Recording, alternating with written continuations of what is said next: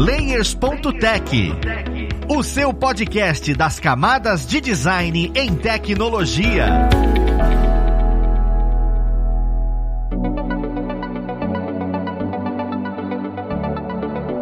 Olá, ouvintes! Eu sou o Luiz Lima, designer e professor aqui na plataforma Lura, e vamos para mais um Layers.tech, o seu podcast das camadas de design em tecnologia. A conversa de hoje vai ser bem interessante, eu acho que para qualquer área, pois a gente vai falar um pouco sobre portfólio e recrutamento. É claro que vamos dar um pequeno foco em uma área de desenvolvimento que é o X-Design e Product Design, porque hoje o mercado está bem aquecido nesse segmento. Mas com certeza o que você pegar aqui vai valer para milhares de outras áreas do design que você atuar. E vamos conhecer que vai ajudar a gente nesse papo. A gente tem aqui hoje, mais uma vez, o William Santos, que trabalha como Product Designer no iFood. Seja bem-vindo mais uma vez, William. Opa, obrigado. Já virei freguês aqui, né? É, e vai participar de outros episódios, com certeza. Junto com o William, nós temos a Mariana Sati. Ela é Design Lead também no iFood. Seja bem-vindo, Mariana. Ah, pode me chamar de Mari. Prazer estar aqui, gente. Bom que a gente vai pegando intimidade, a Mari tá aqui, vai auxiliar bastante a gente nessa ideia de recrutamento. E junto com a Mari e o William, nós temos o Tom. O nome dele é Thiago Macedo, gente. Mas podem chamá-lo de Tom, como ele mesmo disse. E ele também é Product Designer no iFood. Seja bem-vindo, Tom. Valeu pelo convite, Luiz. E valeu, Will, também, que deu essa puxada no assunto. Então, você já começou falando sobre essa ideia que o William puxou o assunto. E eu queria trazer exatamente essa pergunta. Esse assunto foi puxado porque tá surgindo uma dificuldade, né? De selecionar profissionais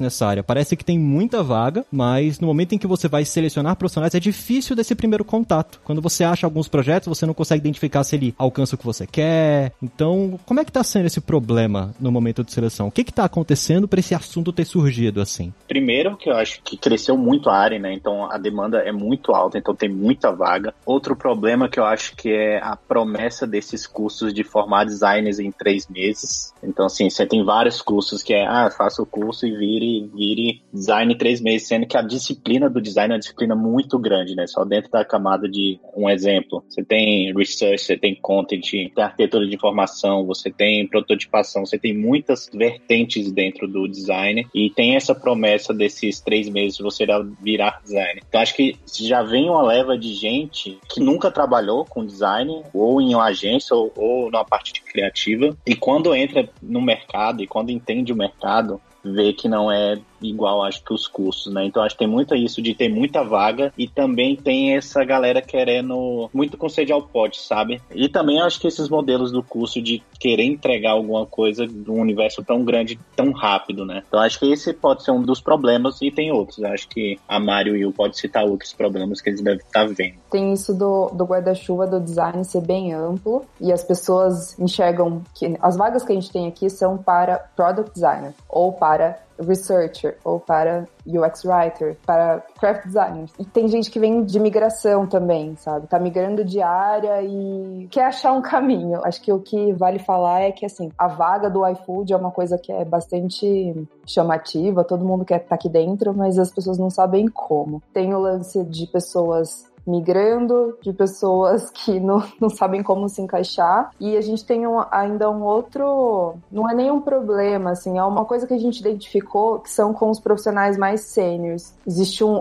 um ego ali barra preguiça, não sei. Boa, eu também acho que olhando para o mercado de tecnologia em geral, né? A gente vê esse boom de vaga aí de UI UX, mas a gente tá vendo esse boom de vaga em engenheiro também. Acho que tem um problema muito de, de raiz que é formação, formação mesmo, faculdade, essas coisas. Formou-se poucas pessoas nessas áreas de tecnologia para desenvolvimento, quanto também para design mesmo em tecnologia. Acho que a gente tem esse problema de formar muito pouco no Brasil. São pouquíssimas pessoas que saem do ensino médio com a cabeça de seguir por essa área de design. Acho que eles descobrem ao longo do tempo de uma formação ou num curso extra. A gente tem pouca cultura de falar com os adolescentes ali enquanto eles estão escolhendo uma profissão, de que essa é uma profissão viável e é uma profissão muito legal. E aí, em segundo, tem isso também que a Mari falou, que acho que é o que a gente mais identifica que é quando o profissional é sênior demais e ele tá procurando por uma vaga, e pelo mercado estar muito aquecido e muito em cima deles ali, é recruiter falando o tempo todo, eles meio que têm tendido a dar uma desleixada, então eles montam um case muito fraco, falam muito pouco do que estão fazendo, justamente por achar que o mercado tá tão inundado que vai ser mais fácil entrar. Eu acho que criou essa percepção de facilidade, mas no final não é tão assim, tão fácil. Acho que são os pontos que mais estão hoje dificultando a entrada de profissionais nesse mercado. Quando você comenta desse jeito, William, eu acho engraçado porque é tipo assim, quando a gente eu vejo sobre aulas e esses cursos, eles comentam sobre portfólio, só que eu vejo coisas pouco aprofundadas sobre portfólios e cases. Quando a gente entra ainda mais a fundo nesses segmentos que o iFood está abordando, como product design, eu acho meio vago o mercado, sabe? Eu não sei como eles, o mercado consegue explicar tanto bem o que é exatamente isso. Eu, eu acho que ainda existe essa dúvida. Tem muito designer que confunde isso com a parte de programação e acha que é uma coisa muito preto no branco, porque muitas vezes programação é eu sei fazer, por isso eu consigo entrar numa vaga. Você não precisa mostrar alguma coisa. Tem muitas vagas que você vai lá, faz um teste, sabe desenvolver, sabe aplicar determinadas coisas, e aí você entra numa vaga. Eu acho que tem muita gente que está confundindo essa ideia de que dentro de três meses, como o Tom falou, você vai saber tal ferramenta e você vai estar apto para aquilo, sendo que é um processo um pouco mais longo, é criativo, é mostrar desenvolvimento, é evoluir percepção artística, é evoluir referências. Então, é diferente de você aprender um mais um e ter um resultado, né? Não sei se eu tô vendo de forma correta, mas eu, às vezes eu acho que o mercado vem confundindo isso, a maneira de se apresentar. Isso é correto ou não? Eu acho que faz total sentido isso que você falou, mesmo porque a nossa análise de case não é um tipo, ah, mostra uma tela que você fez e acha bonita e me fala por quê. É bem mais do que isso. A gente tem alguns pilares para avaliação, alguns deles são comunicação, o processo de design, as técnicas de pesquisa, enfim, tudo que a pessoa traz, desde o discovery ali, do case que ela traz, até o entregável final e como ela amarra tudo isso. Tem gente que não se preocupa em montar um storytelling coerente, ou simplesmente joga coisas, ou então, assim, sabe que somos designers analisando. Então, cadê as telas, saca? Sim, eu entendo perfeitamente. A minha dúvida em cima disso é, esse é um assunto que não atinge só o design. O design ele é mais atingido porque querendo ou não é aquilo que eu falei, muito gradativo, né? Você tem um período de pesquisa que às vezes você negligencia, acha que a empresa não quer saber como você pesquisou, como você estudou, como você chegou naquele resultado. Mas designer, programador ou qualquer outro profissional precisa apresentar o que você fez, né? Se você é professor, você precisa apresentar o seu portfólio, você precisa apresentar o que você fez, o que você desenvolveu. Isso é para qualquer profissão. Ninguém fala muito sobre isso. Você, no momento em que você concluiu um curso, no momento em que você olhou e falou, olha, estou pronto para ir para o mercado, como é que você apresenta o seu projeto? Eu queria saber como é que alguém que está escutando isso e está falando, legal, agora eu sei que eu preciso apresentar o meu projeto, mas e aí, o que que eu faço? Eu pego tudo que eu tenho, entrego, eu separo pequenas coisinhas que eu acho legal. Eu queria entender um pouquinho melhor como é que eu posso dar o primeiro passo para apresentar o meu projeto, seja para o iFood ou para qualquer empresa menor ou de porte diferente. Cara, eu posso falar um pouco sobre isso, que a gente comentou muito sobre isso em um, no último papo que a gente teve vendo. A Mari citou agora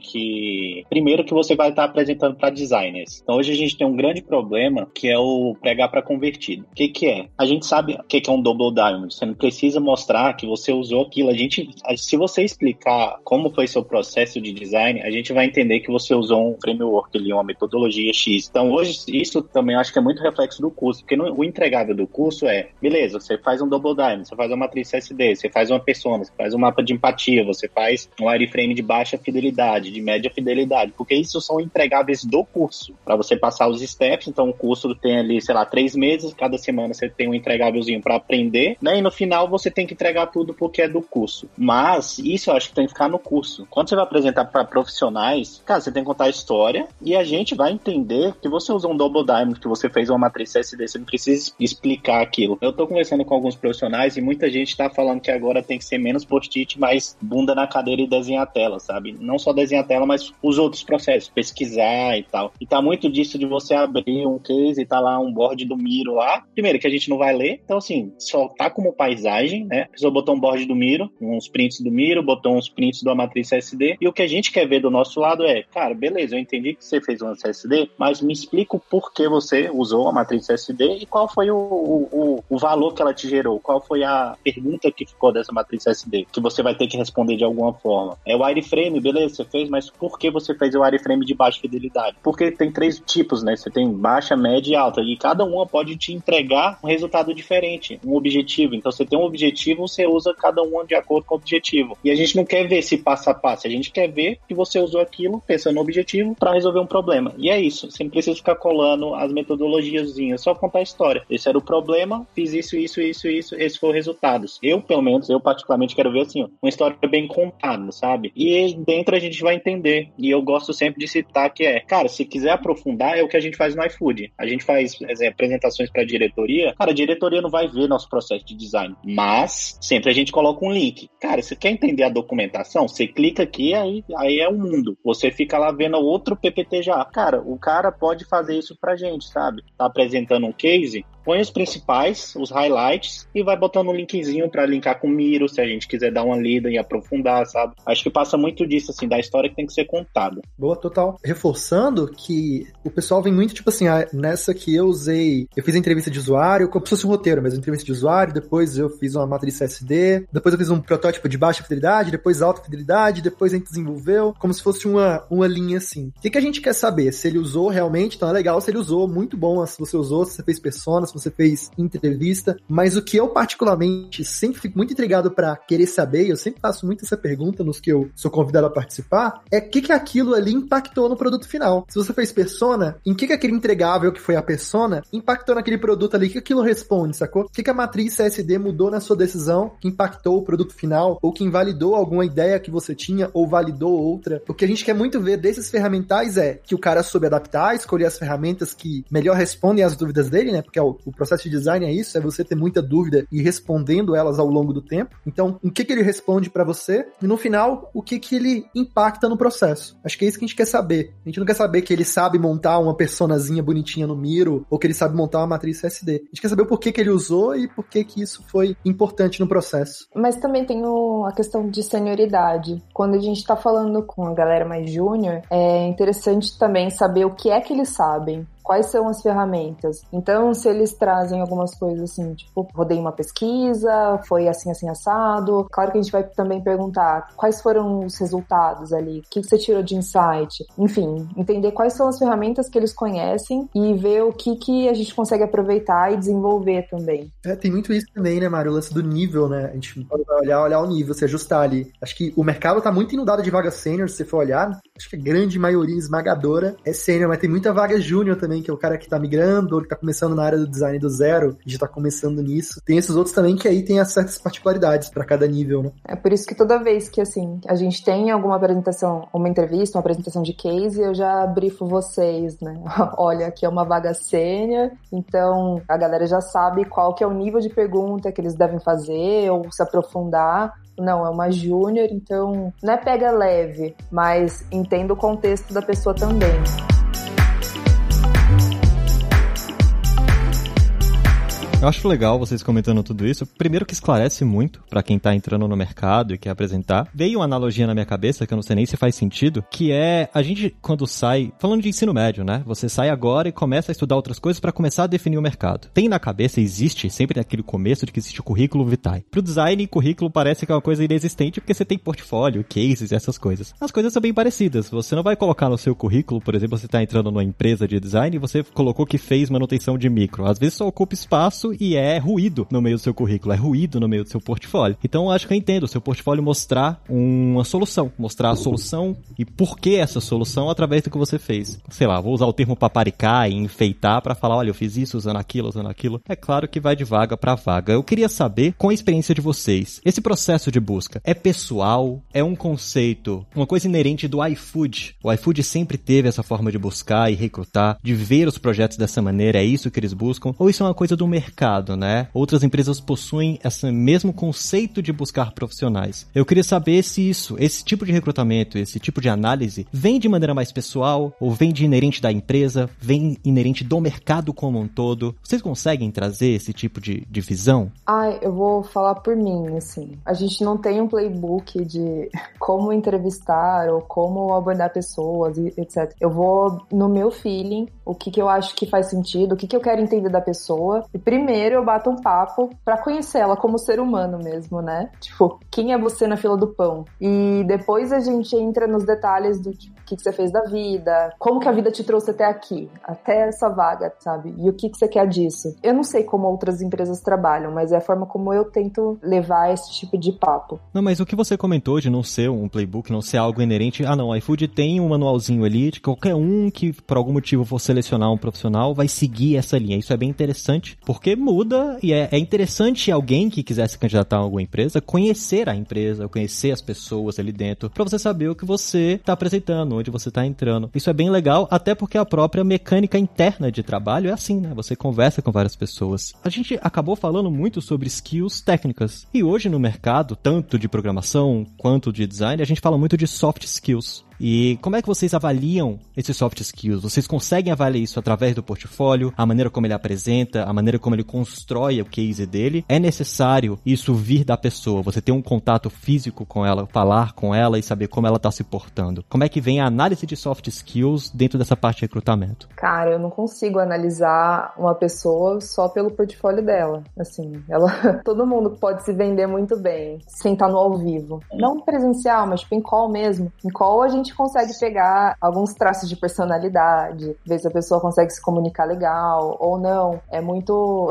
somebody love ali, sabe? Que vai colocar muita coisinha no currículo, mas chega na hora de falar mesmo o que fez, não, não consegue desenrolar. Tem um ponto, Mari, que eu acho que dá às vezes pra gente pegar, não sei se vocês concordam, que é o seguinte: design é muito envolvimento. Envolvimento que eu falo assim, você tá projetando coisa para pessoas e você tem time, você tem stakeholders, você tem muita gente envolvida para um projeto projeto sair. Não é um trabalho de um cavaleiro solitário. Então, acho que quando a pessoa apresenta no portfólio e não cita outras pessoas, parece que ele fez tudo sozinho, eu já vejo traços de falta um soft skill, porque assim, cara, certeza que se você fez esse projeto, no mínimo, tá, 10 pessoas atuaram junto com você. Quando alguém cita, fala da matriz CSD, que para mim ela é usada muito errado em cases. Cara, matriz CSD é uma matriz de alinhamento, alinhamento de conhecimento. Você junta pessoas de áreas né, diferentes para você entender ali, sair com a dúvida, uma certeza, uma suposição de um projeto que você está entendendo, de um problema X. Então, ali, você já está falando ali que você tem que fazer uma reunião com várias pessoas. E às vezes ali está o seu papel também como facilitador, né? Então, acho que a soft skill passa muito quando a pessoa está apresentando o projeto. Se eu entendo que ela sempre quando está falando de uma etapa do processo de design, ela falou do time dela, ela falou do lead que teve um papel fundamental nessa parte, ela falou do front-end, do back-end, do stakeholder, a gente já entende que pelo menos essa pessoa se envolve com outras pessoas no contexto contexto no dia a dia, sabe? E quando apresenta só falando, ah, eu fiz isso, fiz aquilo outro, eu acho que eu já olho assim e falo, cara, mas beleza, mas esse é um trabalho coletivo. E eu não vi essa coletividade nessa apresentação, sabe? Então acho que tem um pouco de soft skill aí, que dá para você analisar, assim, mas é difícil mesmo. Tem o outro lado também, né? Da pessoa que apresenta tudo, não, porque a gente fez, e a gente foi lá, e a gente conversou, fala tudo no, no coletivo, e aí a gente que tá entrevistando, né, precisa entender, tá? Mas qual foi a sua participação? Ali. O que de fato você fez, é, né? Porque a gente tá avaliando você, não seu time inteiro. Total. Exatamente. Tem uma outra que eu sempre olho também, que um dia você fez até um elogio da pessoa que abriu mão da vaidade. Assim, eu gosto de perguntar pra pessoa o que, que ela não sabe ainda. E esse o que, que ela não sabe não é para encurralar, é justamente para saber se essa pessoa tem uma percepção de si mesma apurada, que ela consegue reconhecer que ela não sabe alguma coisa. E quando ela reconhece da maneira legal ali que ela ainda não sabe, que ela precisa melhorar, que ela tem um plano para melhorar, eu consigo avaliar muito vaidade, que é um negócio muito ruim, assim, que tem na nossa área de design como um todo, assim. Não tô falando só de product design, mas no design em geral, os profissionais tendem a ser muito vaidosos, preciosistas. E aí, quando você faz essa pergunta e você percebe que o cara é vaidoso demais, preciosista demais, você já começa a entender que pode ter um problema de soft skill ali também. Então, esse cara pode ser um cara que vai ser difícil no dia a dia de lidar com o time, porque ele não vai abrir mão, ele não vai conseguir ceder, ele não vai conseguir agregar ideias. Então, a gente tem algumas perguntas que a gente acaba conseguindo tirar do cara um pouquinho mais do que só o que ele tá falando. A gente consegue perceber o contexto que ele tá ali e como ele se porta para olhar para essas soft skills. Gente não chega perguntando se ele é vaidoso propriamente. Gente vai tendo meios ali de descobrir se esse cara é vaidoso ou não, é narcisista ou não, enfim. Ao longo da entrevista, desse papo que é olho no olho ali ao vivo que a gente consegue ir percebendo. E não acaba aí também, né? Se a pessoa manda muito bem no case, sabe, se vendeu super legal e a gente vê algum esses traços assim, traços de vaidade, rola um background check ali também. Fala com pessoas que conhecem, porque querendo ou não, esse mercado é uma boa bolha e todo mundo se conhece. Hum. Então, sempre vai ter alguém que trabalhou com a pessoa que está sendo entrevistada que vai poder falar: não, ele é um cara sem noção mesmo, ou não, vai na fé porque era nervosismo. E ainda tem o, o lance, né, que tipo, a gente conversa muito, mas você vai encontrar empresa. No próprio iFood a gente também tem os recrutadores. Que aí a pessoa recrutadora é aquela que sabe, ela já sabe todos os, como é que eu vou dizer, os meios psicológicos ali de conseguir resposta, de analisar uma pessoa de um lado mais de soft skill também. Então tem esses outros checks também, essas outras barreiras que a pessoa tem que passar. Às vezes ela manda super bem num case, né, mandou um portfólio legal, mas aí entra alguém do RH ali, para dizer a palavra mais comum que a gente conhece, e vai analisar ela e percebe que talvez não tenha um, um match de cultura mesmo, que a pessoa não vai se encaixar na empresa, mesmo ela sendo tecnicamente muito boa. Então, soft skill acho que é um 51% do negócio tudo. Assim, 49 é portfólio, tecnicamente, mas 51 é soft skill, porque tecnicamente você treina a pessoa. Agora, soft skill é muito difícil, assim, é bem mais difícil desenvolver do que uma hard skill. Eu acho muito legal vocês abordarem isso tudo, porque essa é uma dúvida que eu tenho certeza que quem escuta a gente tem. É difícil você entender como se apresentar, é difícil você entender o que são as soft skills, né? Então, a dica que eu dou é, cara, estuda a empresa que você quer entrar. Você consegue identificar qual a cultura dela e ver se ela casa com você. Você às vezes não precisa se sentir mal por não conseguir uma vaga se a cultura não for a mesma cultura que a sua. E isso é comum no mercado, mas isso é um pouco crucificado e não deveria ser, porque você consegue direcionar seus esforços para vagas que vão te deixar mais satisfeito e você vai trabalhar melhor. Eu acho que é um bom pensamento para você partir até no momento de criar o seu portfólio. Tipo de arte, tipo de estudo, tipo de case que você quer construir. Vocês que selecionam apontando isso é muito legal de ver, porque deixa mais claro essa minha visão.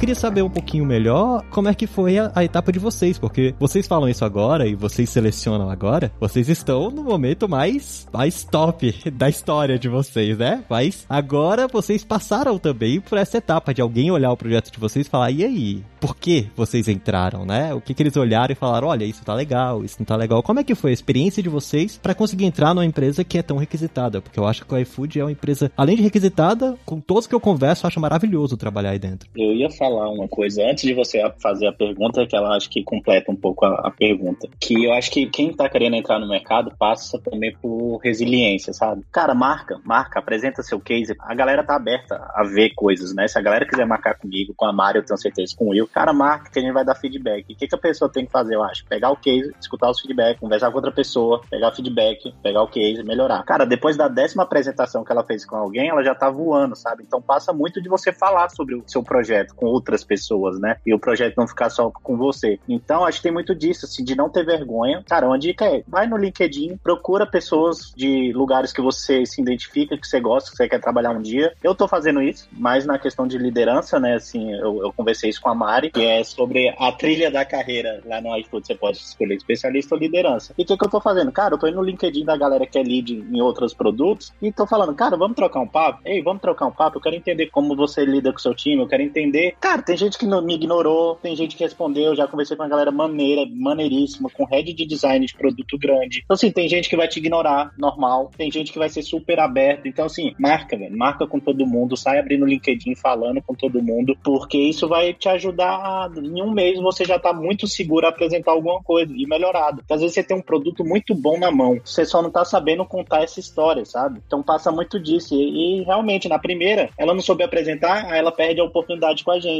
Mas, cara, se daqui 10 vezes ela seguir um roteirinho e mudando, certeza que alguém vai olhar aquele, o que a gente olhou, os defeitos, e a galera já vai olhar contra olhar. Então passa muito dessa resiliência de não desistir e de ser cara de pau, velho. Marca com todo mundo. E não tem essa, assim, ah, é do iFood. Cara, esquece isso, não existe. A gente só tá numa grande empresa, mas, cara, design é design. Então se marcam com a galera que é tranquilo. E eu fiz isso. Aí você comentando, igual você perguntou como foi, eu vou falar antes do iFood. Eu, quando eu tava em BH, eu tava querendo vir pra São Paulo, cara, eu apliquei em muita vaga. Muitas nem, nem me responderam, muitas eu, eu apresentei case, muitas eu cheguei até uma etapa final, sabe? Então tem muito disso. Eu aprendi nessa resiliência de aprender, conversar com a galera, mas foi antes de ir pro iFood, eu não, não fiz a ponte direta. Então acho que é o que eu deixo assim, cara, apresenta e, e chama todo mundo pro papo que você tem interesse, assim. Eu tô super aberto a, a ouvir pessoas mudar de área ou que estão fazendo essa transição. E os outros dois, o William e a Mariana, vocês também passaram por esse processo de seleção. Como é que foi a experiência para vocês? Para mim, foi bem parecido com o do Tom. Eu comecei me aplicando em várias vagas, assim. Quando vim pro iFood em particular, que foi no, no ano passado, nessa mesma época eu tava procurando, então me apliquei para um monte de vagas, assim, em todo lugar possível. Vaga que nem era, tipo, era nível muito acima do meu, tipo, especialista. Falei, vou aplicar, vai aqui, e fui aplicando em várias vagas. Então teve esse, muito esse lance da, da resiliência. Mas eu sempre, e aí pro lance de se preparar para uma vaga dessa, eu sempre tive o portfólio pronto. Não era porque eu tava sempre procurando emprego, mas é que eu tava sempre tentando manter a empregabilidade. Então quando viesse algo muito legal, eu já teria algo para mostrar logo de bate-pronto. Eu não teria que esperar um final de semana para eventualmente essa pessoa procurar outra. Então eu sempre tive essa cabeça. Eu tenho que ter algo pronto, tem que ter sempre essa coisa atualizada para na hora que vier algo legal aí que me desperte um interesse, eu já poder mandar de maneira mais rápida. Então eu sempre mantive isso de atualizar portfólio. E com o iFood foi bastante assim. Apareceu a vaga no LinkedIn, eu me inscrevi, e aí vieram, falaram que tinham olhado meu LinkedIn, tirado meu portfólio, tinha curtido,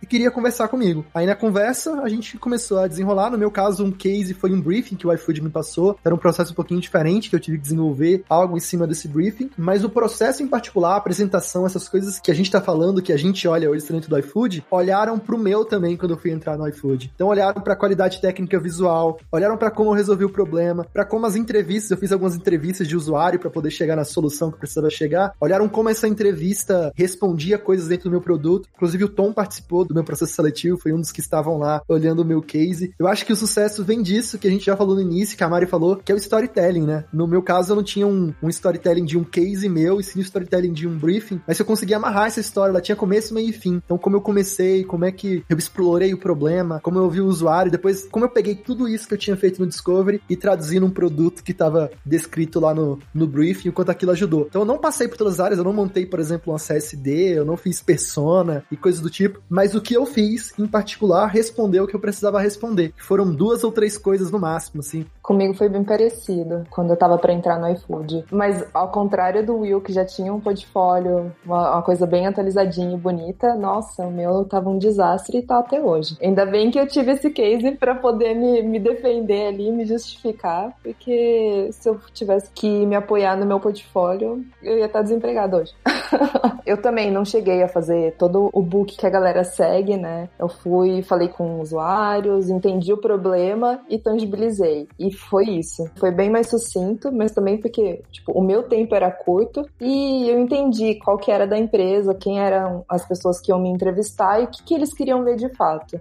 Cara, isso é muito legal de escutar. É muito bom mesmo, inclusive porque a gente tem os dois lados da mesma moeda. Eu tô do lado da Mariana, tá? Eu não sou um garoto prodígio igual o William e também meu portfólio é bem bagunçadinho, então é casa de ferreiro e peso de pau. Inclusive, a Lura, eu sei o que eu tô fazendo, apesar de não ter portfólio, tá? Eu faço direitinho. Mas a ideia aqui é que você consegue ver como as empresas, elas precisam entender que você consegue solucionar o problema delas, tá? É bem claro isso. Porque mesmo o William, que tinha tudo organizado, o que eu acho importante, tá? Para quem tá escutando, porque não é uma questão de você perder necessariamente uma oportunidade porque você não tem o seu portfólio. Isso pode vir a acontecer. Mas é para você estar tá preparado, né? Para quando a oportunidade surgir. Quanto mais preparado você tá, melhor vai ser a resposta para aquilo, porque hoje o mercado vem ganhando muita notoriedade e muito profissional vem aparecendo. Então é importante que você tenha pelo menos um passo ali na frente. Mas assim como a Mariana, você também tem que saber solucionar. Não adianta você ter o portfólio e no final você não saber solucionar o que eles querem. É bem legal ter essa visão. Eu queria saber, perguntar para vocês, se vocês chegaram a, a receber aquela velha pergunta do quanto você quer receber. Se vocês já passaram por essa situação. Porque quem tá escutando a gente, com certeza já passou, ou um dia vai passar. E eu acho uma pergunta capciosa, eu acho difícil responder até hoje. Eu não sei nem como eu explico para alguém e falo, olha, como é que você lida nessa situação? Vocês já passaram por isso? Cara, eu já recentemente, assim, justamente porque o mercado tá muito aquecido, então nosso LinkedIn, cara, não para. Chega mensagem todo dia. E algumas mensagens já chegam com texto, ah, mande, mande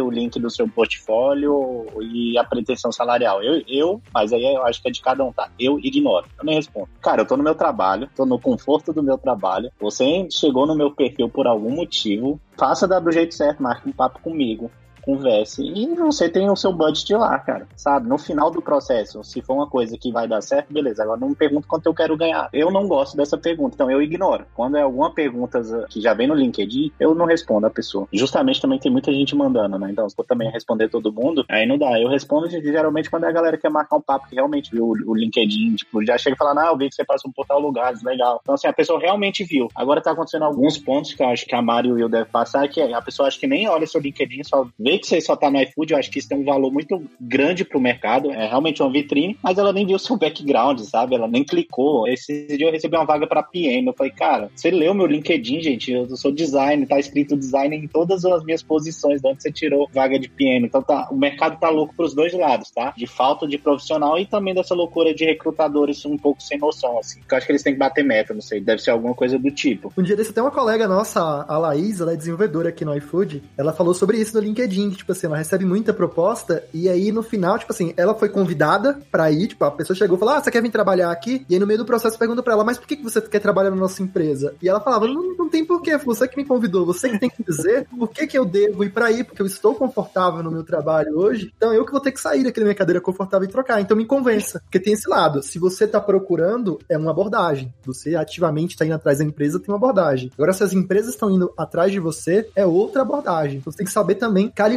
essas duas coisas, tá procurando ser um pouquinho mais flexível ali. E eu, em particular, pelo menos eu sempre tive isso, das empresas maiores que eu passei, eu sempre olhava, perguntava qual era o nível da vaga, então na vaga é sênior, por exemplo. E eu ia no Glassdoor, que é um site que tem todas as informações relacionadas à empresa ali, salarial, cargos, as impressões de quem trabalha, e via a faixa salarial para aquela vaga. Então, se é sênior, eu sei que sênior ganha, sei lá, de 8 a 15 mil, por exemplo. Então, eu sei que se eu for pedir, se vier essa pergunta de quanto eu quero ganhar, ela tem que estar dentro desse range aí de 8. Eu não vou pedir nem menos, porque não faz sentido nenhum, a empresa tá pagando para todo mundo isso e tá público no Glassdoor, e nem vou pedir mais, porque senão eu não vou conseguir entrar na vaga, porque tá fora do budget da vaga. Então, eu sempre tive essa malandragem de olhar ali no, quando eu tava procurando, né, de olhar no Glassdoor qual era a faixa salarial para propor algo quando me perguntassem. É bem raro eu receber, na verdade, proposta que já me ofereça salário. Eu sempre vou descobrir só no final, mas eu só topo se a vaga for muito legal. No caso do iFood, assim, eu topei participar inteiro e eu só fiquei sabendo do salário no final porque era uma vaga que eu queria e que eu sabia que a empresa pagava uma certa faixa pelo Glassdoor. Mas se fosse uma outra, assim, da vaga não tá bem escrita, de não ter o nível da vaga, nível de senioridade da vaga, o cenário seria outro. Talvez eu não entrasse nesse processo, mesmo estando procurando. Inevitavelmente, a gente conversa com pessoas que estão empregadas. Rola uma troca, né? A gente quer que você venha. O que, que você espera da gente também? É uma pergunta que eu costumo fazer. Por que você viria pro iFood? E não como foi levado com a outra pergunta, né? Por que você quer vir?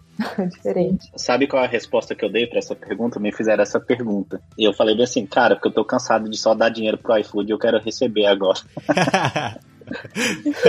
Mas continua dando, né? Porque, Cara, porque é um usuário. Eu continuo gastando. Eu continuo gastando. Não é nem salário, é cashback, eu continuo né? gastando. É cashback. É cashback, exatamente. A mesma coisa do cara te ligar e falar, louco, com quem eu tô falando? Pô, foi você que me ligou? Como assim com quem eu tô falando? Melhor analogia impossível, velho. Eu queria salientar que, cara, o que o Tom comentou há um tempo atrás é muito bom, que a comunidade de design é bem unida dentro das empresas e fora das empresas. Então, se expor, conversar com pessoas, isso ajuda bastante. A ideia também que a gente vem tocando aqui é essa sensibilidade do profissional, é saber se valorizar e não ser vaidoso, tá? Não ser também arrogante, porque existem vagas, tanto da área de design quanto da área de programador, que você precisa saber tudo para receber, tipo, mil reais e, e refeição. E aí é bem complicado, né? Você tem um know-how enorme e são vagas que a gente chama de as vagas que são a prostituição. Não significa que você não possa entrar visando algo melhor, mas é legal você conseguir analisar isso, até porque cabe a gente também, nós profissionais, falar com as empresas e fazer com que as empresas valorizem a gente. Porque se a gente se doa demais, a gente começa a fazer com que o mercado fique sem valorizar o profissional que é o design. Graças a Deus teve esse boom de segmentação, separação, ver o que é o X-Design, essa parte tecnológica cresceu muito e as empresas estão buscando profissionais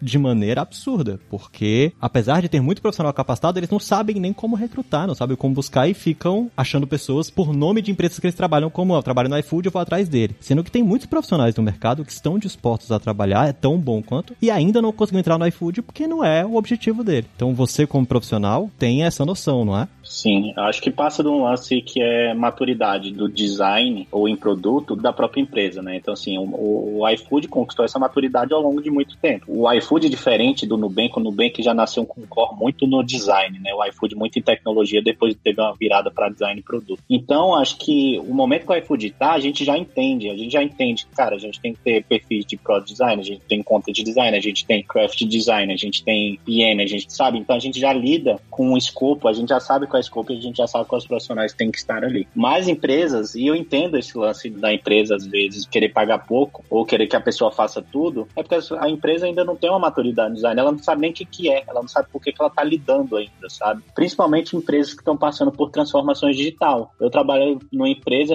que tinha 100 anos, a empresa tem 100 anos, gente, ela está passando por uma transformação digital. Imagina você mudar a cabeça, sei lá, de um board de uma empresa de 100 anos que, que o design é, sabe? Então, assim, passa muito pela maturidade. E eu entendo quando a pessoa quer vir atrás de uma pessoa que está no iFood, que está no Nubank, porque essa pessoa já vai trazer, carregar essa maturidade adquirida na empresa, sabe? Ela não está indo atrás só do hard skill da pessoa, ela está indo do que essa pessoa aprendeu num produto tão grande que ela possa levar e contribuir nessa transformação digital dessa empresa. Por isso que às vezes quem ainda não trabalhou numa grande empresa, às vezes não está tendo reconhecimento, não está sendo chamado ali por essas empresas, porque ela quer pegar um profissional que às vezes vai na cabeça dela, vai tentar resolver a vida dela pelo esse background adquirido, sabe? É tipo querer trazer um profissional do iFood para fundar uma empresa de delivery, tipo um designer do iFood para fundar uma empresa de delivery. O iFood não se fez sozinho ao longo desse tempo todo, então não vai ser com um profissional que você vai criar uma nova food tech, sacou? É um background, Sim. maturidade, crescimento ano a ano ali, investindo, tem tudo isso. É uma visão maravilhosa, até porque isso traz para quem tem um pouco daquele perfil empreendedor. Quando você entra nesse tipo de empresa, mesmo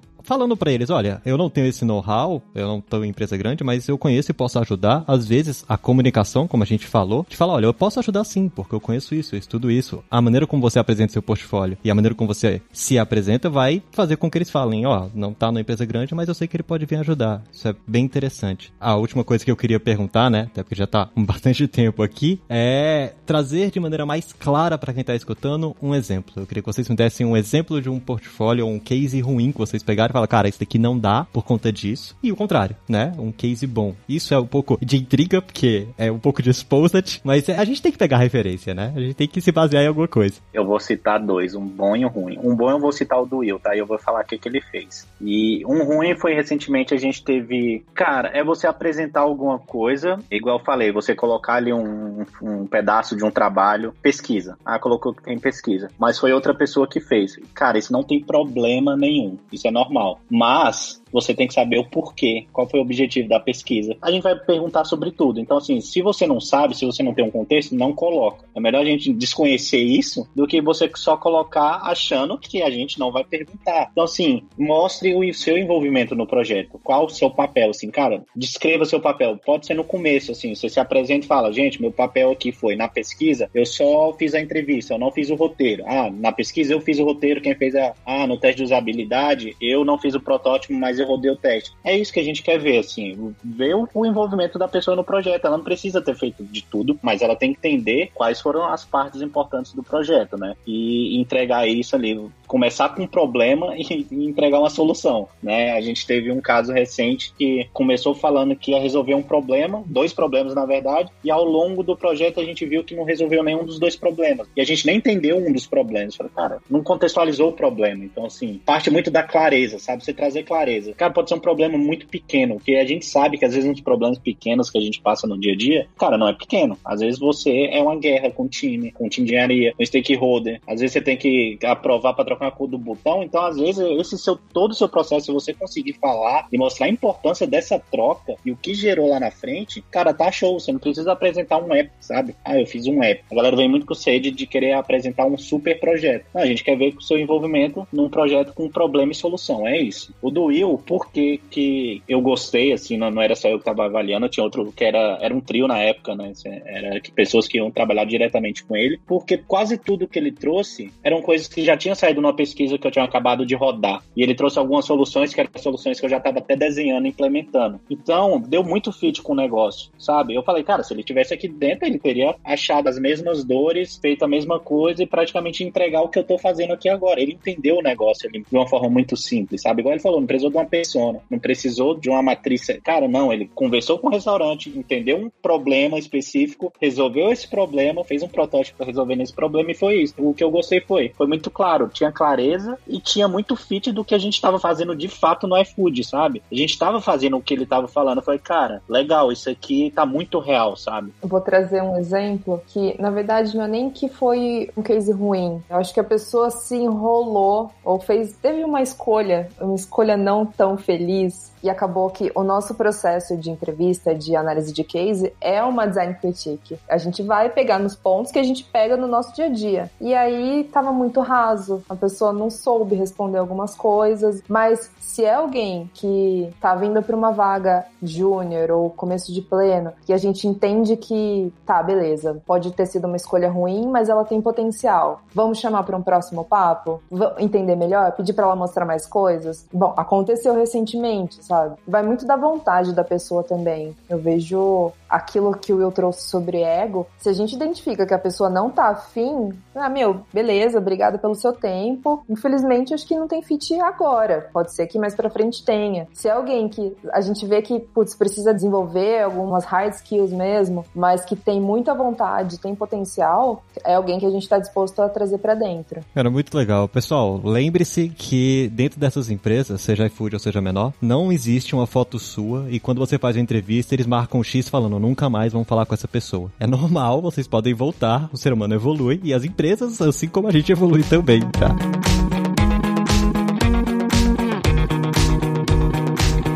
Pessoal, eu curti muito o papo, eu achei muito legal. Eu acho que realmente dá pra gente falar muito tempo sobre isso, elucidar muita coisa para quem tá escutando a gente. Mas já estamos aqui há um bocado e vamos ter outras oportunidades para falar sobre outros assuntos aqui também. E eu queria abrir esse espaço para poder dar uma referência para quem tá escutando a gente, né? Para que saibam onde achar vocês, procurar exatamente o portfólio que foi tão elogiado do Williams, ele que ainda tem isso online. Para as pessoas olharem e falar: caramba, foi isso que ele solucionou, olha só. Vou seguir o garoto prodígio, vou te chamar disso agora, William. então eu quero abrir esse espaço. William, onde é que as pessoas conseguem achar você? Eu sei que a gente já teve outro episódio, mas é muito bom que a gente deixe aberto aqui o seu LinkedIn ou o seu Twitter, onde você gosta de se apresentar. Boa, eu tô sempre no LinkedIn. Meu LinkedIn é o hub pra tudo ali. Você consegue me encontrar no... através do LinkedIn, você me encontra no Instagram, se você quiser. Ele é o hub, se você quiser encontrar portfólio. Eu falo dos meus cases bastante lá, sempre que eu faço algo legal, assim. Eu gosto de contar para a comunidade geral. Tem muito aluno, ex-aluno que me segue, então eu gosto de mostrar para eles ali o racional, o que, que tem de legal em cada lugar. E eu concentro sempre isso no, no LinkedIn. Então pode me procurar lá no, no LinkedIn, o endereço LinkedIn barra William PDS. Você vai me encontrar e vai encontrar todo esse hub lá. E você, Mariana, quem quiser achar os seus projetos, apesar da gente ter comentado que nós não temos um portfólio tão definido, eu sei que a gente consegue pegar bastante referência e inspiração. Não, beleza. Eu não sou uma pessoa muito ativa nas redes sociais, mas eu tô lá, tô olhando tudo, só não posto muito. Tô com Mariana Sati mesmo no LinkedIn. E o Tom, você, algumas referências que a gente pode pegar? Cara, no meu LinkedIn é Thiago Tom. No Twitter é Thiago Tom, mas no Twitter eu só falo mal do Bolsonaro. Então, assim, se você quiser falar mal do Bolsonaro, pode entrar lá no meu Twitter. E atualmente falando de BBB no Twitter. É isso. Eita. É, muita gente falando de BBB no Twitter. Pessoal, muito obrigado pelo presente de vocês. Agradeço mesmo. Eu tenho certeza que quem escutou a gente ajudou muito para saber como se portar, para pegar referências e para entender como é que o mercado vem se comportando hoje em dia, né? Porque é diferente de há uns 10 anos atrás, é diferente de há uns 5 anos atrás. As coisas vêm mudando e a gente tem que evoluir junto. Eu agradeço também você, ouvinte, tá com a gente aqui até agora e nos nossos episódios. E eu sempre peço e vou lembrar para você dar aquela avaliação no seu agregador favorito. Nós vamos ficando por aqui. Lembrando, todos os links, inclusive do site que o William indicou, vai ficar na descrição do site, aí embaixo. Então, se você quiser dar uma olhada e saber essa referência de valores, tá bom? Isso é bem legal para quem tá tentando se inserir no mercado e pega aquela pergunta de quanto quer receber. Mas é isso, pessoal. Vou ficando por aqui. Um abraço e até o próximo Layers.tech. Fui!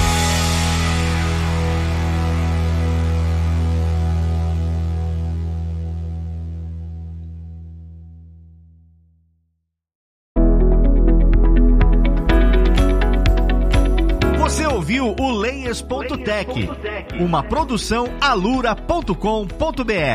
Edição Radiofobia Podcast e Multimídia.